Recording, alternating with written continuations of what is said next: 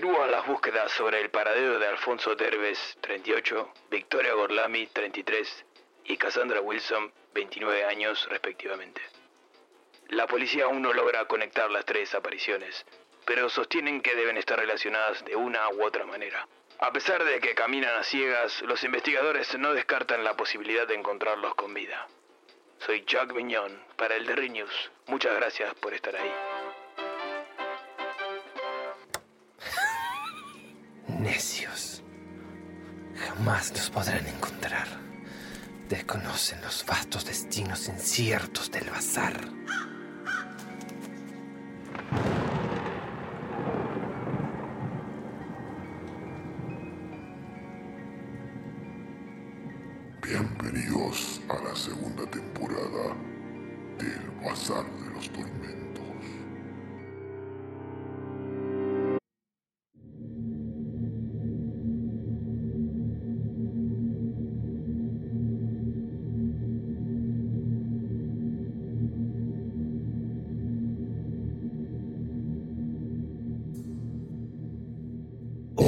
Presentamos El banquete en la abadía de Robert Bloch.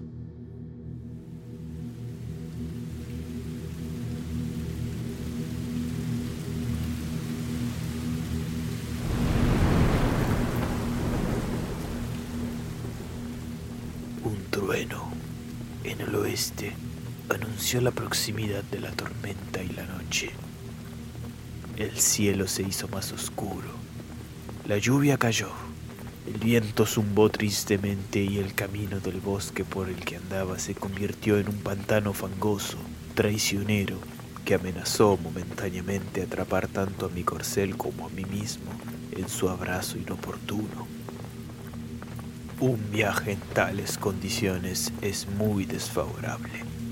En consecuencia, me sentí muy animado cuando poco después, a través de las ramas sacudidas por la tormenta, percibí un destello de luz hospitalaria que brillaba a través de la niebla de la lluvia. Cinco minutos más tarde, puse rienda suelta ante las enormes puertas de un vulnerable edificio de buen tamaño, de piedra gris, cubierta de musgo que por su tamaño extremo y su aspecto santificado, con razón me pareció un monasterio. Incluso, mientras lo miraba de manera superficial, podía ver que era un lugar de cierta importancia, ya que se alzaba imponentemente sobre los cimientos desmoronados de muchos edificios más pequeños que, evidentemente, alguna vez lo habían rodeado. Sin embargo, la fuerza de los elementos fue tal que me impidió toda inspección o especulación adicional, y me sentí muy complacido cuando, en respuesta a mis continuos golpes, la gran puerta de roble se abrió de golpe, y me quedé cara a cara con un hombre de capucha que cortésmente me hizo pasar por los portales barridos por la lluvia hacia un pasillo amplio y bien iluminado. Mi benefactor era bajo y gordo, vestido con voluminosa gabardina y, por su aspecto rojizo y radiante, parecía un anfitrión muy afable. Se presentó como el abad Enricus, jefe de la fraternidad monástica en cuyo cuartel general ahora me encontraba, y me rogó que aceptara la hospitalidad de los hermanos hasta que las inclemencias del tiempo hubieran disminuido. En respuesta, le informé mi nombre y que estaba viajando para mantener una cita con mi hermano en Virón, más allá del bosque, pero que la tormenta me había impedido seguir mi viaje. Habiendo concluido estas cortesías, me hizo pasar por la antecámara hasta el pie de una gran escalera de piedra, que parecía tallada en la propia pared. Aquí él gritó bruscamente en una lengua no comprendida, y en un momento me sorprendió la repentina aparición de dos sirvientes que parecían haberse materializado de la nada.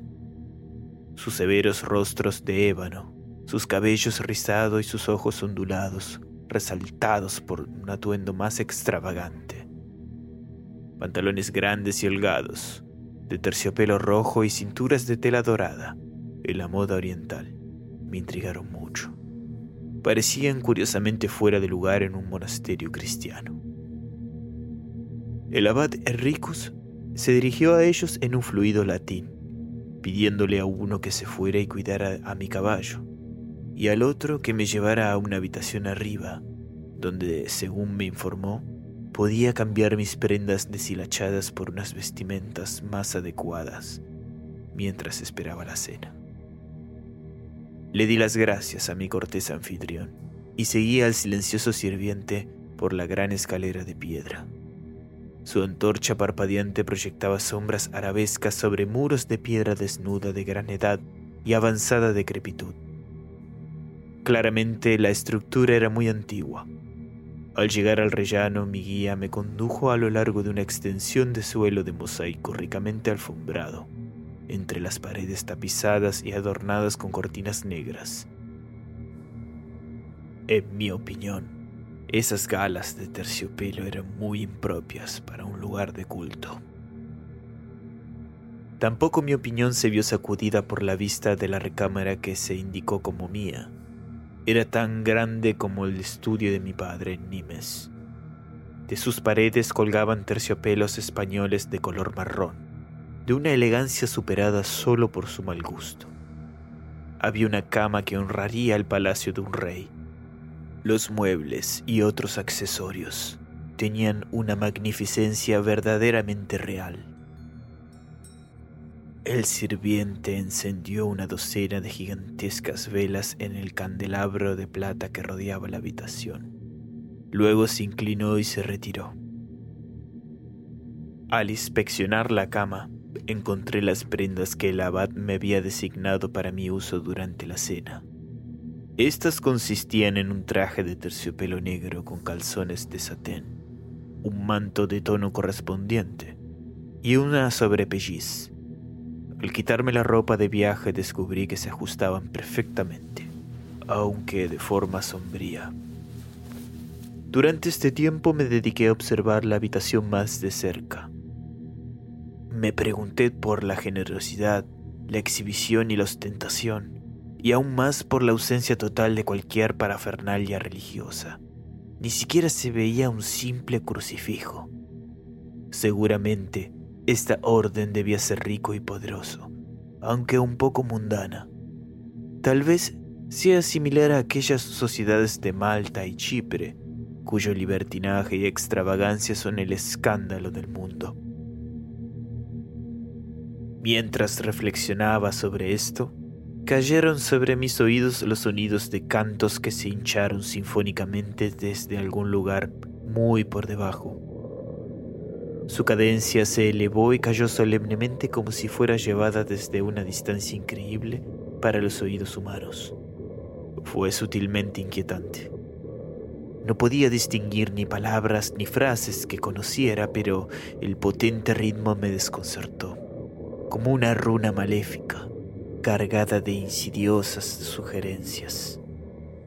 De repente cesó y emití inconscientemente un suspiro de alivio.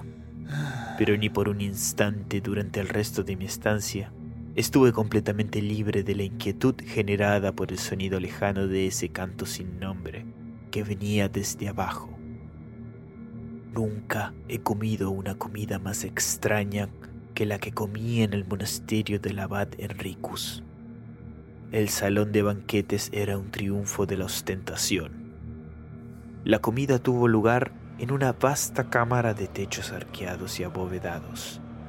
En las paredes habían tapices de color púrpura sangriento, adornados con escudos nobiliarios, aunque de un significado desconocido para mí. La mesa del banquete se extendía a lo largo de la sala hasta las puertas dobles por las que había entrado desde las escaleras. El otro extremo llegaba bajo un balcón colgante, debajo del cual estaba la entrada de la cocina. Alrededor de este vasto tablero festivo estaban sentados unos eclesiásticos vestidos con capuchas negras que ya estaban atacando ansiosamente la multitud de alimentos con los que se ponderaba la mesa. Apenas dejaron de atiborrarse para saludar cuando el abad y yo entramos para tomar nuestro lugar en la cabecera de la mesa. Pero continuaron devorando rapazmente la maravillosa cantidad de victorias que se les presentaba, logrando esta tarea de la manera más indecorosa. El abad no se detuvo para moverme a mi asiento, ni para entonar una bendición, sino que inmediatamente siguió el ejemplo de su rebaño y procedió a rellenar su barriga con carnes selectas ante mis asombrados ojos. La comida fue acompañada por ruidos groseros de las bocas de los comensales. Los bocados fueron recogidos en los dedos y los restos sin probar arrojados al suelo. Las menudencias se ignoraban.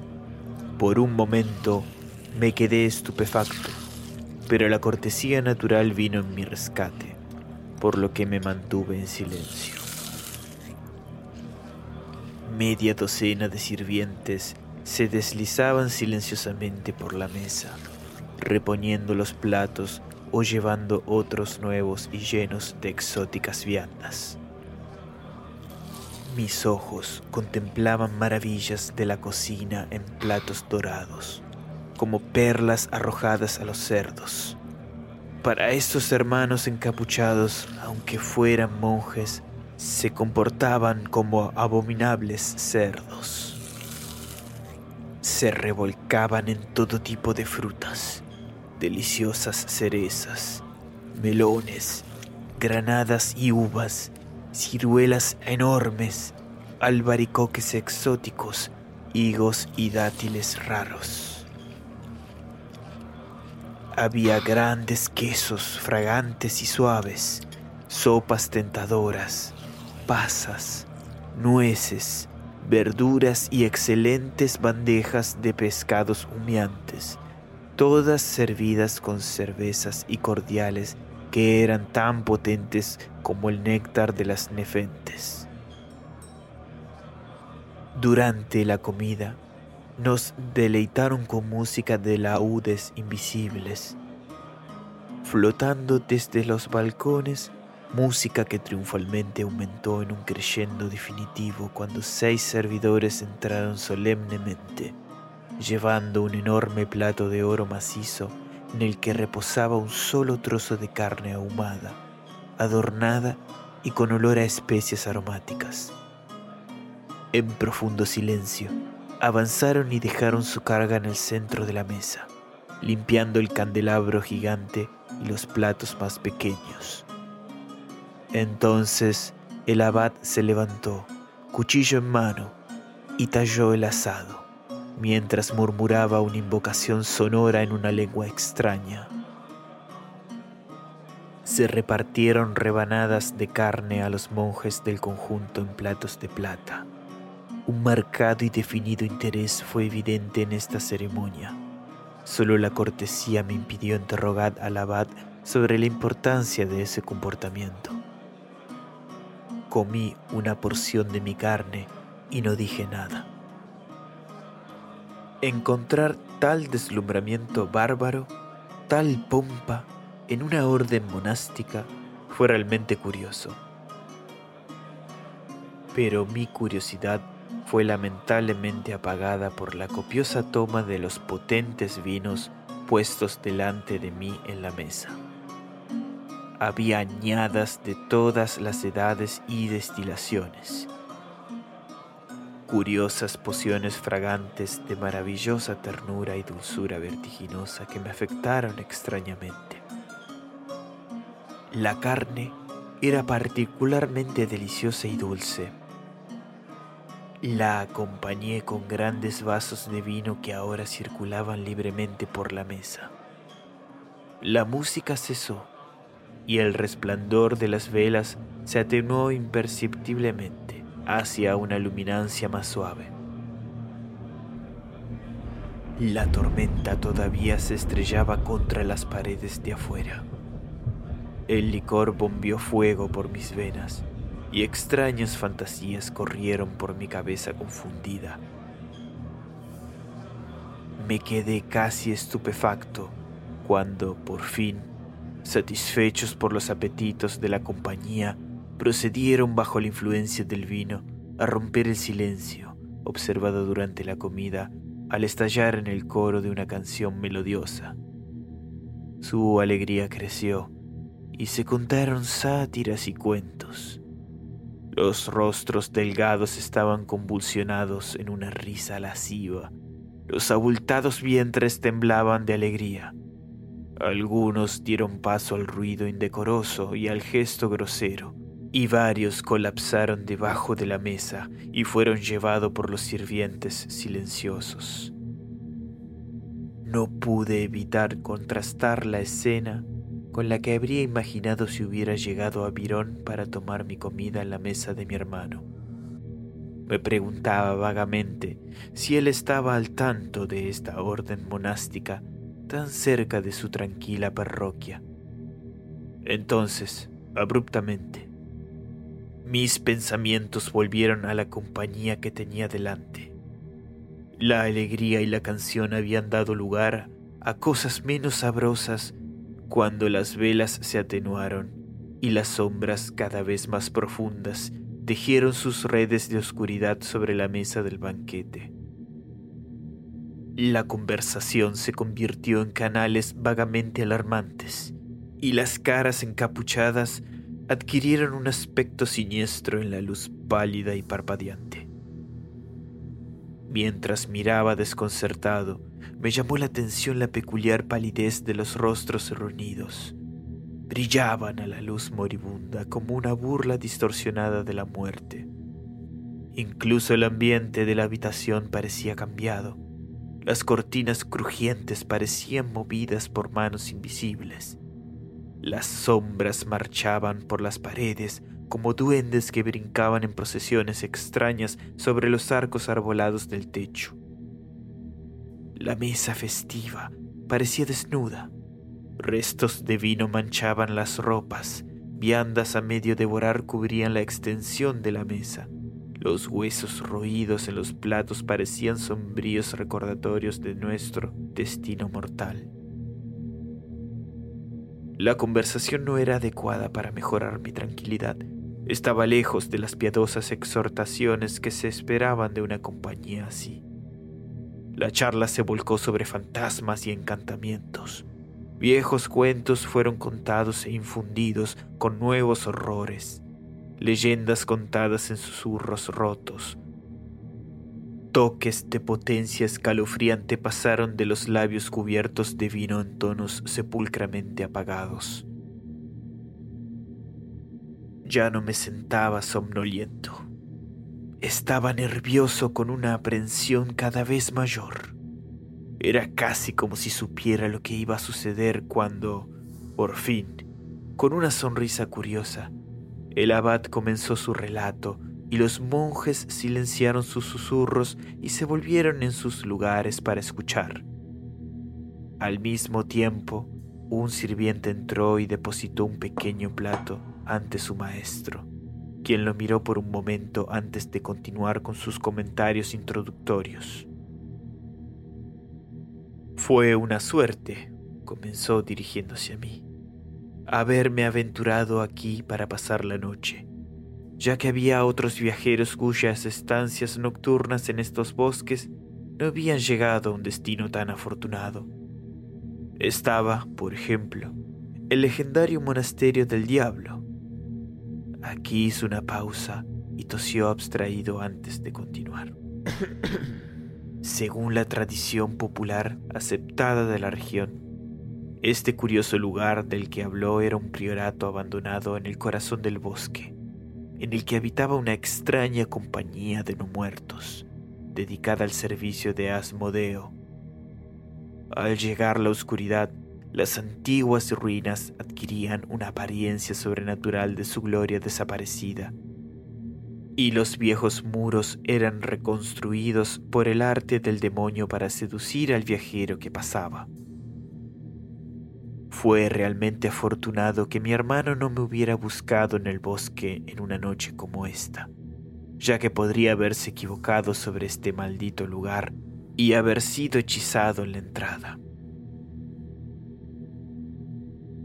Con lo cual, según las crónicas antiguas, sería capturado y su cuerpo devorado por los acólitos macabros para que pudieran preservar sus vidas no naturales con sustento mortal. Todo esto fue contado en un susurro de pavor indescriptible, como si de alguna manera tuviera la intención de transmitir un mensaje a mis sentidos desconcertados. Lo hizo. Mientras miraba las miradas burlonas a mi alrededor, me di cuenta de la importancia de esas palabras, la horrible burla que se ocultaba detrás de la sonrisa suave y críptica del abad. El monasterio del diablo, canto subterráneo de los ritos a Lucifer, magnificencia blasfema, pero nunca el signo de la cruz, un priorato abandonado en el bosque profundo, caras lobunas que brillaban. Entonces, tres cosas sucedieron simultáneamente. El abad levantó lentamente la tapa de la pequeña bandeja que tenía delante Terminemos la carne, creo que dijo. Entonces grité. Finalmente llegó el trueno misericordioso que me precipitó, junto a los monjes risueños, el abad, el plato y el monasterio en un olvido caótico. Cuando desperté, yacía mojado por la lluvia en una zanja al lado del camino embarrado, vestido con empapadas prendas de negro. Mi caballo pastaba en los bosques cercanos, pero de la abadía no pude ver ninguna señal. Me tambaleé hacia Virón medio día después. Deliraba cuando llegué a la casa de mi hermano y maldije en voz alta debajo de las ventanas. Pero mi delirio se convirtió en una locura furiosa cuando el que me encontró allí me dijo a dónde se había ido mi hermano y su probable destino y me desmayé en el suelo.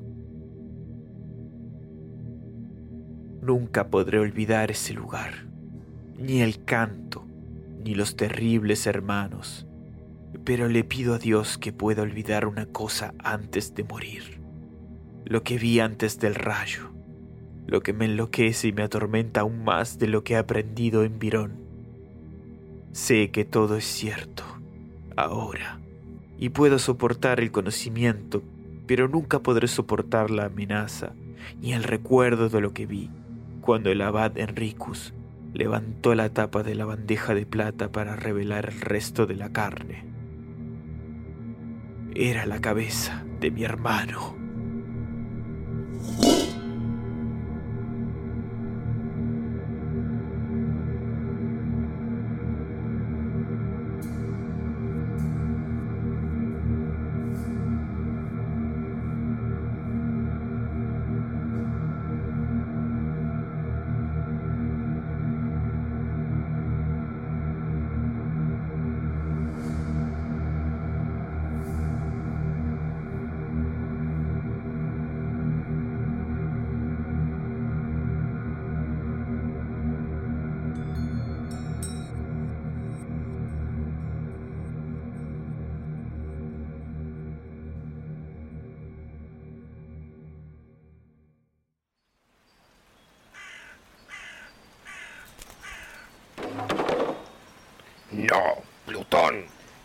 Tus estúpidas alas del anaquel. ¿Es que acaso no eres consciente de lo que puede ocurrir si uno de esos objetos llegase a sufrir el más mínimo daño? Maldito seas, Plutón. Concebido en la maldad fuiste. Por ella vives. Tu alimento y vida son la muerte y la destrucción.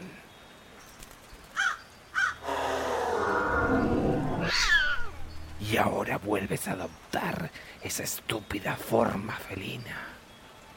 ¿Acaso no aprendiste aquella lección que te costase vuestro ojo izquierdo?